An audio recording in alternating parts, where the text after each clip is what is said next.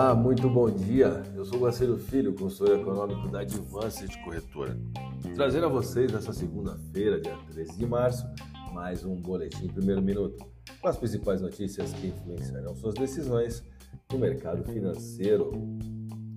Aos navegantes de primeira viagem no tema macroeconomia e mercado financeiro, fica o melhor exemplo prático de que quando se mexe com juros, mexe em tudo na última semana, vimos, após o pai de todos os bancos centrais, o Fed, sinalizar para um possível utilidade, né, digamos assim, do seu aperto monetário, alguns ativos esboçarem comportamentos peculiares. No mercado acionário, as empresas se esforçam para renegociar suas dívidas, prazos e custos para dar um respiro ao seu fluxo de caixa. E aqui a equação é bem simples: juros altos é igual a dívida alta. Nas commodities atreladas a um dólar global que se fortalece, nesse cenário de juros, vemos esse ativo que pode ser mineral, agrícola, energético, financeiro e até ambiental sofrer com elevação de seu custo. Nas divisas, se temos um dólar soberano fortalecido com a atratividade dos juros alocados em bondes norte-americanos, evidenciamos no outro lado dessa balança uma cesta de moedas que pede terreno para a divisa dos Estados Unidos. No caso das moedas emergentes, então, a desvalorização se acelera porque as commodities também pesam contra elas nesse caso.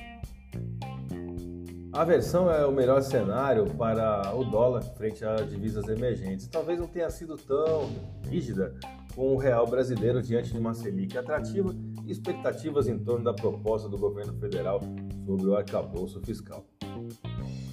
O fato é que dados em torno de empregos né, nos Estados Unidos, como o relatório do payroll que saiu na última sexta-feira, e no Brasil, o Índice Nacional de Preço ao Consumidor Amplo, IPCA, em alta, só pressionará o Fed e o Copom a continuarem sua escalada ou manutenção de juros agressivos, né, digamos assim, e isso enfraquece a bolsa de valores de ambos os países.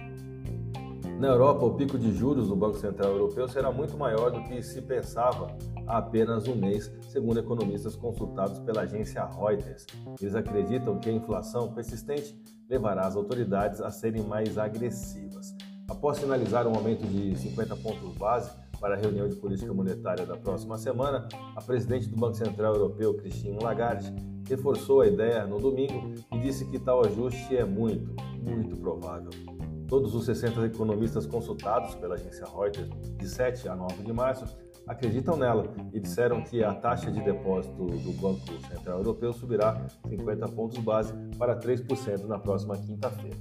Vamos aos gráficos, eu vou começar pelo dólar. Apenas dois dias separam um suporte de disputa entre compradores e vendedores em torno da taxa spot de 5,13, da atual taxa de fechamento. O rompimento dessa linha faria a paridade flertar com 5,07, no entanto, bastou uma alta de 1,37% dentro desse período e uma volatilidade perdão, ainda maior, de 2%, para o cenário reverter agressivamente. Dentro desse ambiente comprador, 5,2450 é a próxima resistência. O volume de negócios na última sessão ficou em torno de 183 bilhões de reais em contratos futuros de dólar negociados na bolsa brasileira. É, uma, é um bom volume financeiro. Isso aqui nos dá uma variação positiva no dólar de 1,01% e taxa spot de 5,2166. Vamos ao euro.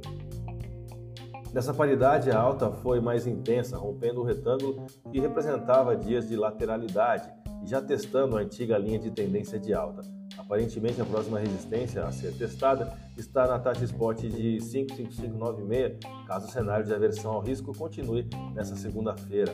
A paridade fechou a última sessão com valorização de 1,55% e taxa spot de 55493. A minha dica, você já sabe, siga nossos boletins para ficar sempre conectado às principais notícias.